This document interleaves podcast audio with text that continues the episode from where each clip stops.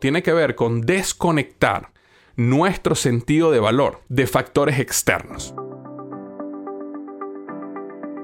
El liderazgo comienza con la capacidad que tenemos de liderarnos a nosotros mismos. Es tomar control de lo que podemos tomar control. Es entender que tenemos un potencial gigante. Es decidir que la suerte se mueva en nuestro favor. En el podcast Liderazgo Hoy sabemos que si queremos lograr algo grande en la vida, necesitamos de otros. Necesitamos liderar, influir, inspirar, transformar. Es entender que la vida no es sobre mí, sino sobre nosotros. Es convencerse de que al frente de nosotros tenemos una gran aventura, algo que nos llama, que nos enciende el corazón y nos dice que allá afuera hay algo grande, esperando a que le digamos sí. Y que el éxito es inevitable. Bienvenido y bienvenida al podcast Liderazgo Hoy con Víctor Hugo Manzanilla. Los mejores días de tu vida están al frente de ti.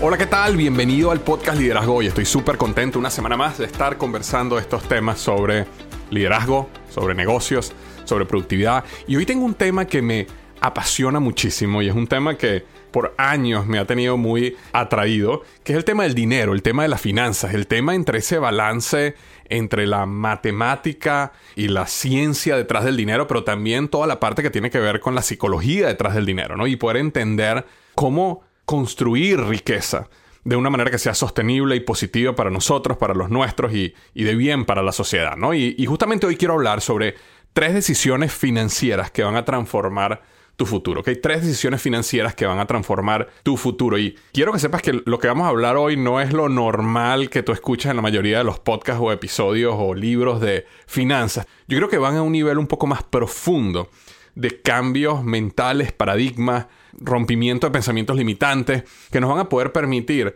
empezar a ver la riqueza desde una manera diferente y poder alcanzar esa tan deseada, digamos, libertad financiera. Y cuando, cuando hablamos de libertad financiera nos estamos refiriendo a esa capacidad de poder hacer con nuestra vida y con nuestro dinero lo que queramos, es decir, utilizar y apalancar el dinero para ganar libertad. Porque la mayoría de las personas, lamentablemente, están en un proceso donde necesitan del dinero y están atados, ¿verdad? A una vida que muchas veces no quieren, no les apasiona, no es exactamente lo que quieren y la razón es porque necesitan del dinero para poder moverse, pagar las cuentas, seguir hacia adelante. Entonces justamente lo primero que quería hacer era definir un poco lo que tiene que ver con el concepto de riqueza. Y cuando hablamos de riqueza, estamos hablando de no necesariamente cuánto dinero tú tienes en tu cuenta, sino más bien cuánto tiempo tú puedes vivir, subsistir, ¿verdad? Manteniendo tu nivel de vida si llegaras a perder tu fuente principal de ingreso. Entonces, una persona que tiene un trabajo y en ese trabajo gana muy bien, digamos que una persona que gana 100 mil dólares al año, director o gerente de una empresa, esa persona puede tener un muy buen salario. Pero si esa persona ha construido una vida donde entre la hipoteca, entre los carros, entre todas las cosas que, digamos, deudas o eh, pagos que tiene que hacer mensual, gasta 8 mil dólares al mes, 9 mil dólares al mes, bueno, puedes ganar 100 mil, pero al final estás gastando esos 100 mil igual. Y normalmente lo que pasa es cuando una de esas personas, por alguna razón, pierde su empleo, entonces entra en una crisis. Ahora, la crisis viene supuestamente de una manera muy, muy rápida. ¿Por qué? Porque, wow, pero si José o Ramón o María, mira, manejaban estos carros del año y mira la casa tan bella que tenía y cómo que de un mes para otro empezaron a perder todo. Sí, no es que de un mes para otro empezaron a perder todo, es que su nivel de riqueza era simplemente un mes. Y en el momento que le cortan su fuente principal de ingreso, pasan literalmente a cero en cuestión de un mes. Ahora, ¿qué pasa si una persona que gana 100 mil dólares al año, el mismo caso, pero esa persona entre su casa, sus carros, tiene una vida, por supuesto, más modesta y en vez de gastar 8 mil, 9 mil dólares al mes, que equivalen a 100 mil al año, esa persona gasta 4 mil al mes. Entonces, esa persona que gasta 4 mil al mes, digamos que ha podido ahorrar durante un año básicamente la mitad de su salario, quitando toda la, parte de impuestos de toda esta ecuación para hacer la matemática más sencilla, porque lo, lo que estoy tratando aquí es explicar un principio. Si esa persona, luego de un año, dos o tres años trabajando, pierde su empleo, bueno, esa persona tiene unos ahorros que le permiten vivir tres meses, seis meses, un año mientras consigue otro trabajo, manteniendo su mismo nivel de vida.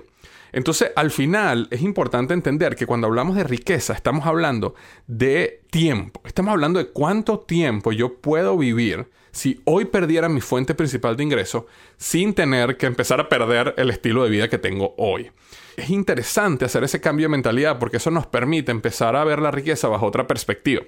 Porque ¿qué pasa? Cuando vemos la riqueza desde la perspectiva de dinero, de cosas, de, tú sabes, pertenencia, podemos creer que estamos acumulando riqueza porque tenemos un reloj más costoso, porque tenemos un carro del año, porque tenemos una casa más grande, porque viajamos más veces al año y eso nos hace tener esa falsa creencia de, no, yo estoy mejorando en la vida.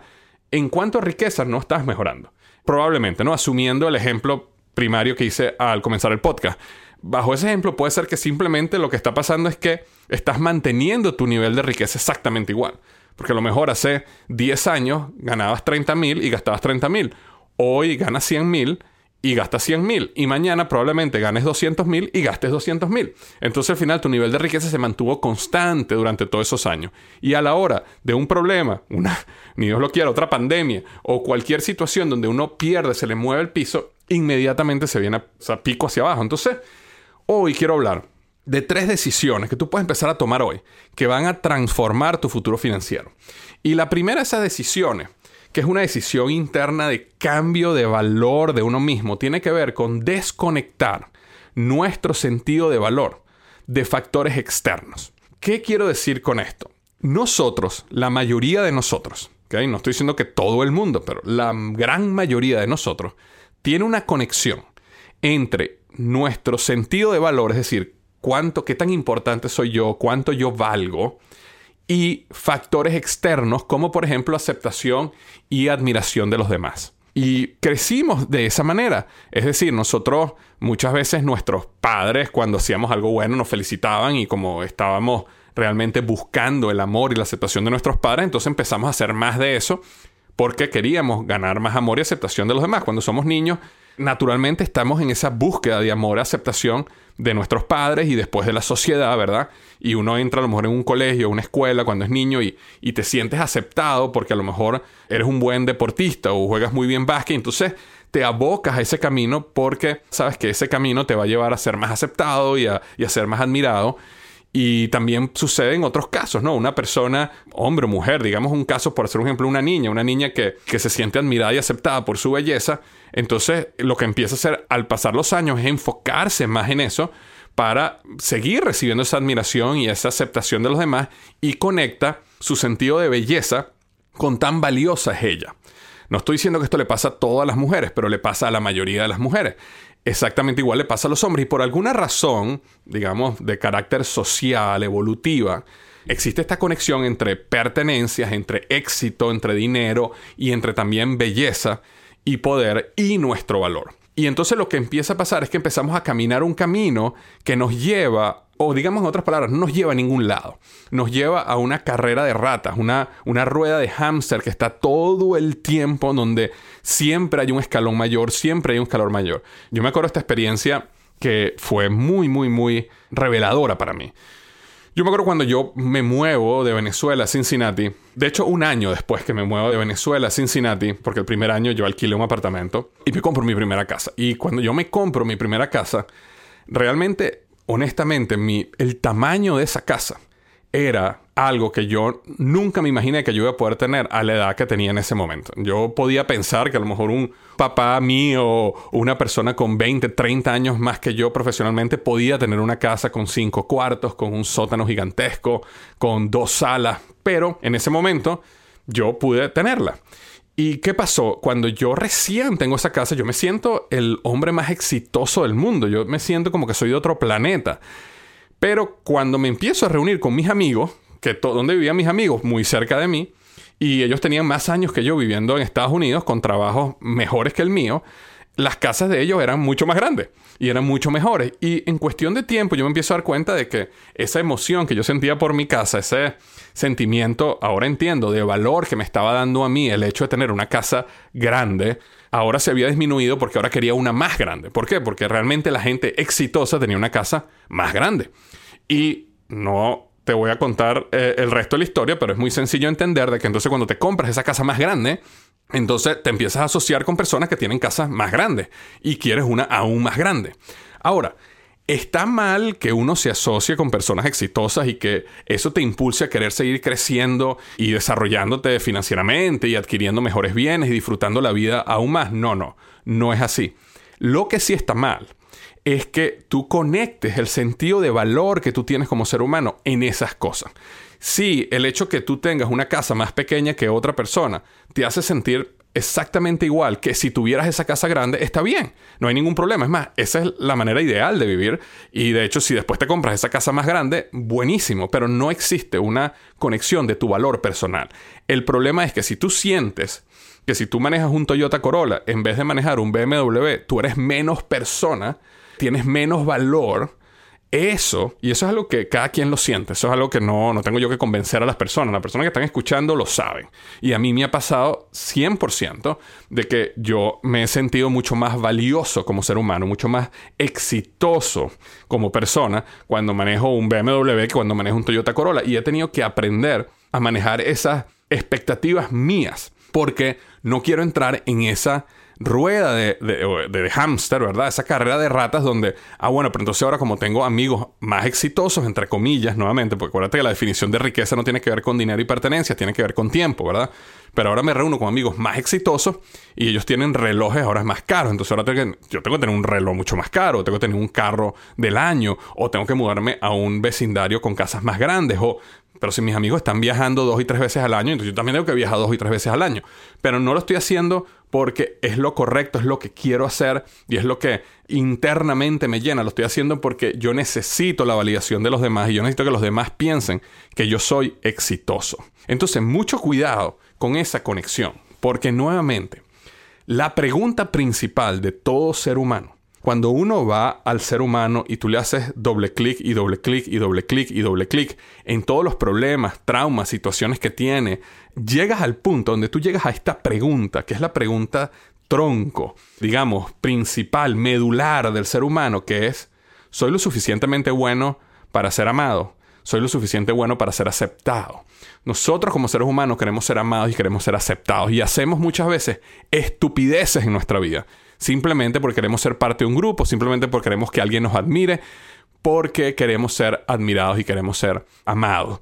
Entonces, esa pregunta, si nosotros estamos en nuestra vida buscando responder esa pregunta, vamos a tener una vida muy triste y vamos a tener una vida muy desgastante. Si por el contrario nosotros logramos responder esa pregunta dentro de nosotros mismos y saber que nuestro valor como ser humano como padre, como hijo, como hermano, como profesional, como emprendedor, viene por lo que yo soy, viene por lo que yo creo, viene por mis valores, viene de mí, está dentro de mí, ese valor está dentro de mí. Entonces yo no necesito buscar un Rolex o un carro o una casa o un viaje para llenar eso. Y nuevamente, yo puedo eventualmente tener el Rolex, la casa, el carro, pero son cosas y las voy a ver como cosas no las voy a ver como algo que necesito para yo creer que soy una persona valiosa. Entonces, esta es el primer, la primera decisión que tú necesitas para transformar tu vida financiera, es desconectar nuestro sentido de valor de factores externos a factores internos. Decisión número dos. La decisión número dos tiene que ver con entender la diferencia entre activos y pasivos y buscar activos. ¿Qué me refiero yo cuando voy a buscar activos? Y esto no es una definición que, me vino a mí en la mente. Yo la leí hace muchos años en un libro de Robert Kiyosaki y fue muy reveladora para mí. La manera más fácil de entender qué es un activo y qué es un pasivo es esta. Un activo es algo que mete dinero en tu bolsillo. Un pasivo es algo que saca dinero de tu bolsillo. Entonces, si yo hoy decido suscribirme a Netflix o suscribirme a HBO, y eso me cuesta 15, 20 dólares al mes, eso es un pasivo. ¿Por qué? Porque todos los meses está sacando dinero de mi bolsillo. Si yo voy a comprarme una casa y esa casa yo tengo que pagar 2.500 dólares al mes de hipoteca, bajo este concepto esa casa es un pasivo. ¿La necesito? Sí, pero sigue siendo un pasivo porque todos los meses saco 2.500 dólares para pagar la hipoteca. Ahora, si yo digo, no, vale, yo no me voy a comprar una casa de 2.500 al mes, me voy a comprar una casa de 5.000 al mes porque quiero una casa más grande. Entonces, ahora esa casa es un pasivo aún más grande porque ahora no estoy sacando 2.500, sino estoy sacando 5.000. muchas veces pensamos, no, pero es que la casa es una inversión. Sí no. Evidentemente, con el tiempo, a medida que tú pagas tu casa, dentro de 30, 40 años, puedes llamarlo una inversión, pero la realidad es que cuando pensamos en flujo de caja, es un pasivo que te está sacando dinero de tu bolsillo todo el tiempo. Y no solo eso, sino que si tú compras una casa no de 2.500, sino de 5.000 al mes, esa casa va a tener muchos más cuartos, ¿verdad? La luz va a ser mucho más costosa, el agua va a ser más costosa, los taxes o los impuestos de esa casa van a ser aún mayores. Entonces, el aumento del pasivo no es simplemente por el valor de la casa, es por todo lo demás. Tienes que comprar más muebles, tienes que comprar más cosas, tienes que comprar más adornos. Y eso te lleva a tener un pasivo aún más grande, ¿no? Ahora, ¿por qué es importante entender esto? Porque cuando uno se enfoca en activos, es decir, ¿qué puedo yo comprar que traen dinero a mi bolsillo? Uno empieza a cambiar mucho su perspectiva con respecto al dinero. Y permíteme hablar de dos activos muy importantes que a veces nosotros dejamos de lado. Porque entendemos, yo entiendo que cuando hablamos de activo podemos pensar, bueno, yo compro una casa o compro un apartamento y lo alquilo y eso todos los meses me da dinero. Es verdad, eso es un activo comienzo un negocio, tengo un negocio, escribo un libro y vendo ese libro y cada vez que alguien compra un libro me entra una regalía, eso es un activo, 100% es un activo. Pero vayamos a un par de activos que la mayoría de las personas no piensa que tiene ahí en la palma de su mano. Un activo es la educación. Un activo es la educación. ¿Por qué?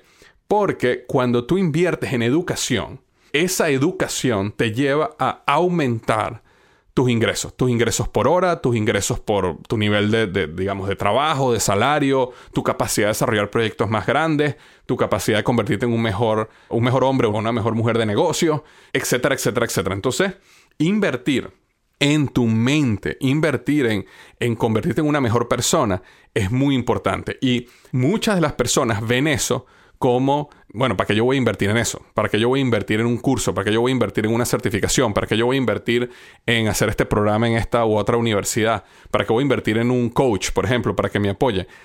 Eso es, es, la manera incorrecta de pensarlo, porque cuando uno está invirtiendo en uno mismo y uno está invirtiendo en su mente, asumiendo que lo que estás invirtiendo obviamente es bueno, uno al final termina siendo tú tu mayor activo. Y una persona, por ejemplo, que a lo mejor ahorita gana, por darte un ejemplo, 12 dólares la hora o 10 dólares la hora o 15 dólares la hora trabajando en un restaurante de comida rápida, si esa persona se entrena, por ejemplo, en una habilidad muy específica, podría estar ganando 1, 2, 3 años a partir de hoy 50, 60 hasta 75 dólares la hora. Entonces, ¿es una buena inversión? 100% es una gran inversión, porque estás invirtiendo en el mejor activo que existe, que eres tú mismo y tu capacidad de generar riqueza. Entonces, esa es una. Y la pregunta que yo te haría es, ¿en qué estás invirtiendo tú?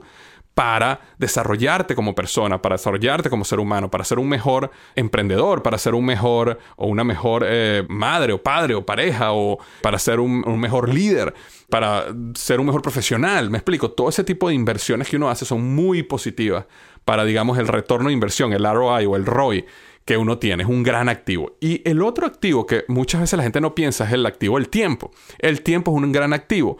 Y nosotros cuando malgastamos el tiempo, básicamente estamos creando un pasivo. Y te voy a dar un ejemplo duro pero claro.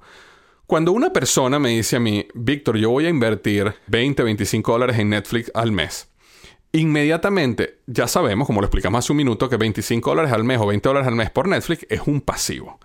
Pero no es solo un pasivo porque te está sacando 20 dólares del bolsillo, es un pasivo porque si tú le vas a invertir aparte 10, 20, 30, 40 horas en el mes a ver películas y series, esas 10, 20 horas podías haberla invertido en alguna otra actividad que te generaba muchísimo más valor a tu vida. No solo valor monetario, pero valor familiar o valor de salud o muchas otras áreas donde hay un gran valor. Ahora, con esto quiero decir yo, Víctor, entonces si viviéramos bajo esa perspectiva, entonces nosotros no invertiríamos nada en entretenimiento, porque un entretenimiento es un pasivo, según tu concepto. No, la realidad es que no. Evidentemente, uno tiene que invertir en entretenimiento. Además que el entretenimiento, aunque se considere financieramente un pasivo, puede llegar a ser un gran activo desde el punto de vista emocional, desde el punto de vista de la pasión. Es decir, una persona que paga por ir a ver un partido de fútbol y poder ver a su estrella favorita y poder disfrutar ese momento con su amigo, con su hijo, con sus padres, ese momento, o ir a un gran concierto, ese momento es un momento que llena tu alma, que digamos es un activo emocional, para eso vivimos, ¿no? Para tener esos momentos hermosos. Entonces no, no quiero que me tomes este punto desde el extremismo, pero sí quiero decirte que la persona que tiene una pasión excesiva en el entretenimiento, sí es un, es un pasivo. un tremendo pasivo que te está atando a la mediocridad en la vida, no te está permitiendo crecer. ¿Por qué? Porque una cosa es que una persona diga, oye, mira, voy a comprar una entrada y voy a invertir este dinero porque quiero ir a este evento deportivo a conocer a mi, a mi estrella o mi equipo que yo sigo. O quiero ir a, a, este concierto porque la experiencia es espectacular y quiero escuchar a este músico tocando el saxofón enfrente de mí, sentir esa energía. Eso es bellísimo. Eso es una cosa.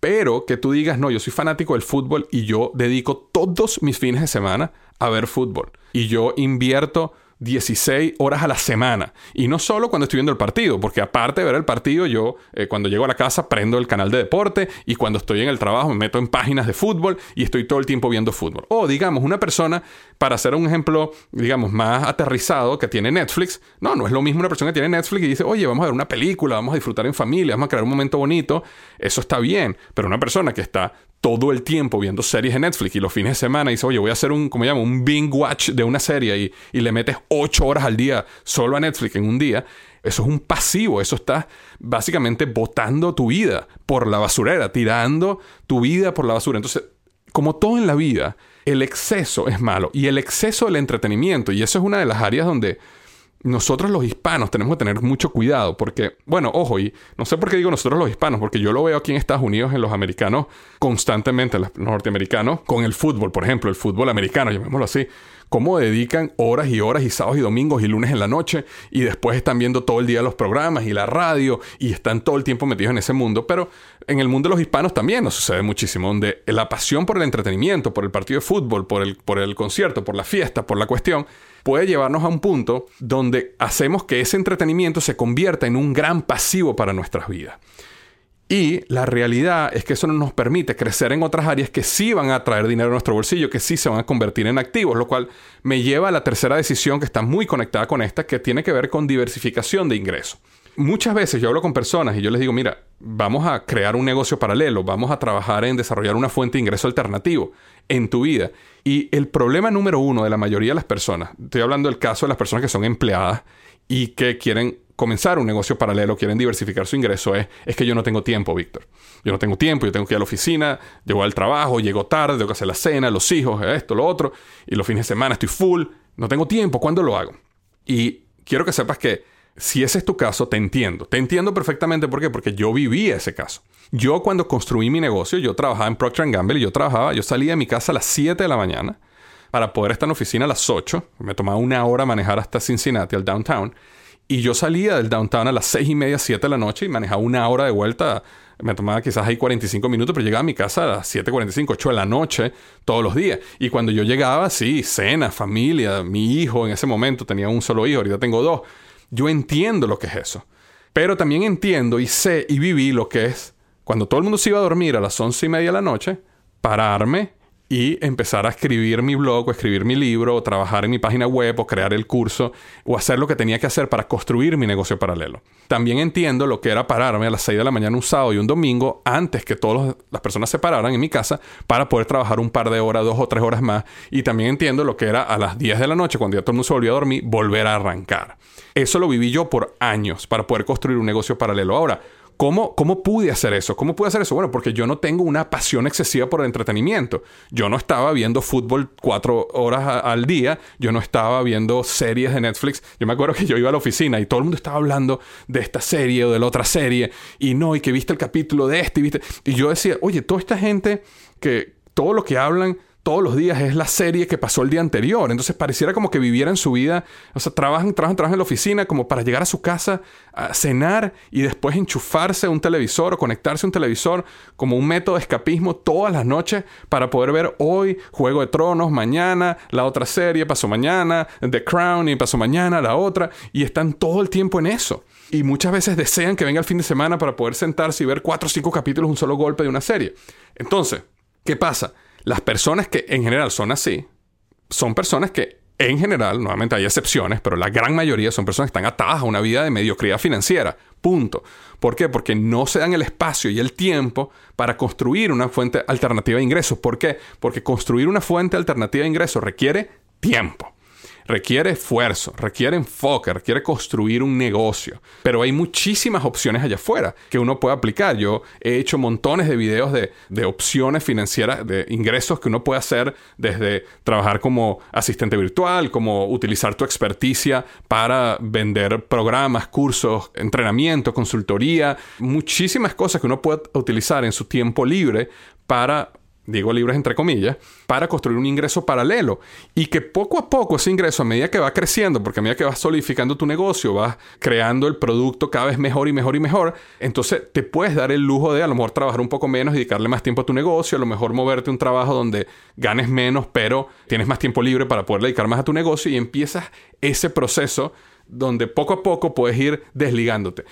Ahora, desligándote si eres una persona que tu deseo es, oye, yo quisiera comenzar mi negocio, yo quisiera, no quiero trabajar como empleado más y quiero comenzar mi negocio, pero ese no es todo el mundo. Hay muchas personas que desean y sueñan con tener su empleo, les gusta lo que hacen su día a día, les gusta o se sienten muy bien con esa seguridad, digamos, de, del salario semanal o quincenal o mensual, pero aparte, en vez de estar esperando que un jefe decida una vez al año si le da un aumento o no le da un aumento, la persona puede comenzar su negocio paralelo y ella misma se da su aumento. Y ella misma con su negocio se paga su viaje a Europa o se paga su vacación o se paga su carro nuevo y ella misma toma control de su futuro financiero y a través de un ingreso adicional logra llegar a esas metas financieras que muchos tenemos. Entonces, existen muchas razones por las cuales nosotros podemos crear y diversificar nuestro ingreso. Y adicionalmente, y lo más importante, lo cual me lleva a la conexión de lo que empezamos a hablar en este episodio, que tiene que ver con riqueza, es que cuando tú empiezas a diversificar tu ingreso, ¿qué sucede? Fíjate dónde está la magia.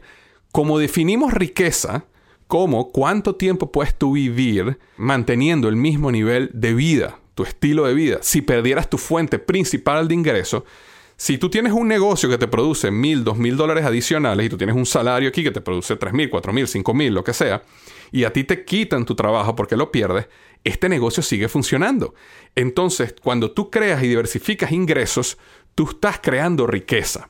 Porque a la final, si pierdes la fuente principal, esta fuente alternativa que tenías empieza a sostenerte de alguna manera u otra o apoyar tu sostenimiento. Entonces, estás literalmente aumentando el tiempo de riqueza que tienes cuando creas una fuente de ingreso. Y si no solo creas una, sino creas dos o tres, eso solidifica mucho más tu futuro. ¿ves? Y es un poco lo que yo he tratado de hacer con mi negocio de la marca personal, con el negocio de los libros, con el negocio de los cursos, con el negocio de las chips. Esto que está aquí son las, las papitas Salt Me, full sabor, bajas en sodio, con el negocio de la sal, full sabor, bajo en sodio.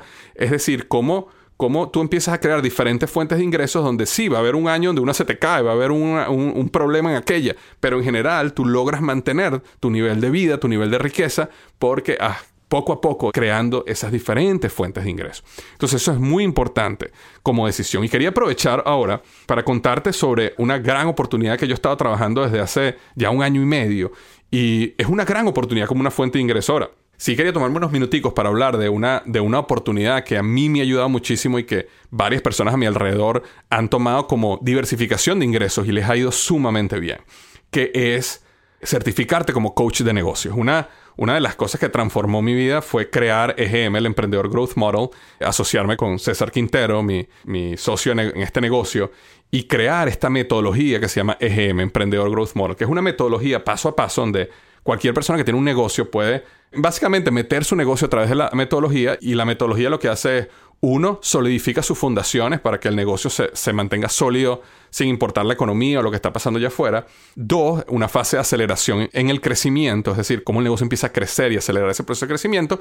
Y la fase tres tiene que ver con escalar el negocio, ¿no? Entonces, esa metodología que nosotros creamos ha crecido y ha funcionado muy, muy bien. Tenemos más de 500 empresas que han utilizado la metodología de alguna manera u otra, no, no necesariamente completa, pero bien sea el área fundacional o el área aceleradora o el área de escala, tenemos aproximadamente unas 500 empresas que lo han utilizado con magníficos resultados. Y una de las cosas que hemos hecho es que hemos empezado a certificar coaches de negocio en la metodología. Es decir, tomamos personas que quieren convertirse en coach de negocio como una profesión y los entrenamos, les enseñamos la metodología, le damos todas las herramientas para que salgan allá afuera y construyan su negocio de coaching y tenemos casos de éxito espectaculares. Tenemos personas como José Paulino que ha facturado, bueno, uno de sus grandes clientes le cobró 15 mil dólares por un paquete de coaching a uno de sus clientes, pero en promedio cobra aproximadamente 5 mil dólares por cada paquete de coaching. Tenemos personas como Cristina Rodríguez que aproximadamente está facturando como 14 mil 500 dólares al mes en su programa de coaching de GM. Y bueno, y tenemos casos como César Pérez que facturó 5 clientes a 3 mil dólares cada uno en sus primeras 6 semanas. Y así como eso, mira, hay montones de, testimonios. No quiero aburrirte con la cantidad de testimonios. Yo, yo te puedo mostrar todos los testimonios para que sepas. Pero realmente lo que quería aprovechar este minuto era comentarte de que existe esa posibilidad como una posibilidad tuya para diversificar tu nivel de ingreso. Entonces, si tú eres una persona que de alguna manera te gustan los negocios, quisieras aprender de negocios, eres una persona que te gusta ayudar a los demás y lo que es ser un coach es algo que te llama la atención. O también puede ser que tú ya seas un coach, pero simplemente como la gran mayoría de los programas de coaching no has podido construir un negocio sólido de coaching. Entonces, convertirte en un coach EGM es una gran oportunidad. ¿Por qué? Porque primero, te entrenamos en el modelo EGM, con la metodología. Dos, te entregamos todo el paquete para que puedas tú ir a tus clientes y paso a paso los lleves por la metodología como si fuera una franquicia. Te entregamos todo pasito a pasito, todo digerido.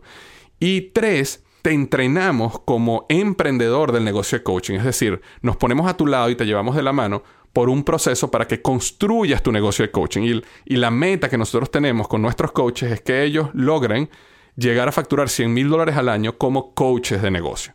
Tenemos coaches que lo hacen a tiempo parcial, tenemos coaches que lo hacen a tiempo completo. Es, nuevamente, es una fuente adicional de ingresos para algunos y es una fuente total de ingresos para otros. El punto es este. Si eso es algo que te interesara, por favor ve a la página métodoegm.com barra diagonal coach. métodoegm.com barra diagonal coach. Ahí está la información. También puedes ir a mis redes sociales, V de Víctor, VH Manzanilla, VH Manzanilla, escríbeme un DM mándame un correo. De todas maneras, yo voy a dejar el enlace en las notas del podcast para que puedas registrarte en una pequeña reunión que vamos a tener en vivo donde vamos a explicar todo esto a detalle. Vamos a explicar qué es lo que hacemos, cómo te entrenamos, cuáles son las posibilidades que tienes como futuro coach y si es algo que te interesa, bueno, podemos conversar acerca de los siguientes pasos para que seas una de esas personas que se certifique con nosotros como Coach EGM. Entonces, si eso es algo que te interesa, ve a las notas del podcast, ahí están los enlaces pertinentes. Si no, simplemente ve a métodoegm.com y ahí nos dejas un mensaje y te contactamos y te mandamos la invitación a esta reunión en vivo. Lo que sí te puedo decir es que para muchas personas ha sido transformador en su vida personal, pero también financiera. Y si eso es algo que te interesa, bueno, es el momento, es la puerta que se está abriendo en este momento frente a ti. Te mando un gran abrazo y recuerda lo que siempre digo, los mejores días de tu vida están al frente de ti. Antes de irme, quiero pedirte que no olvides lo más importante, llevar a la acción algo que hayas aprendido hoy. La única manera de que estos minutos que pasamos juntos hayan valido la pena es que pongas en acción algo de este episodio. También quiero decirte que si no estás suscrito a mi boletín semanal, te estás perdiendo de lo mejor es un correo semanal de valor donde discuto temas de liderazgo, productividad y negocios. Únete a más de 140.000 personas que semanalmente reciben este boletín totalmente gratis en www.victorhugomanzanilla.com. Recibirás ideas, herramientas y estrategias de alta calidad que cambiarán tu vida. Esa es mi promesa. www.victorhugomanzanilla.com y transforma tu potencial en resultados. Un millón de gracias por acompañarme hasta el final de este episodio del podcast Liderazgo Hoy. Nos vemos la semana que viene.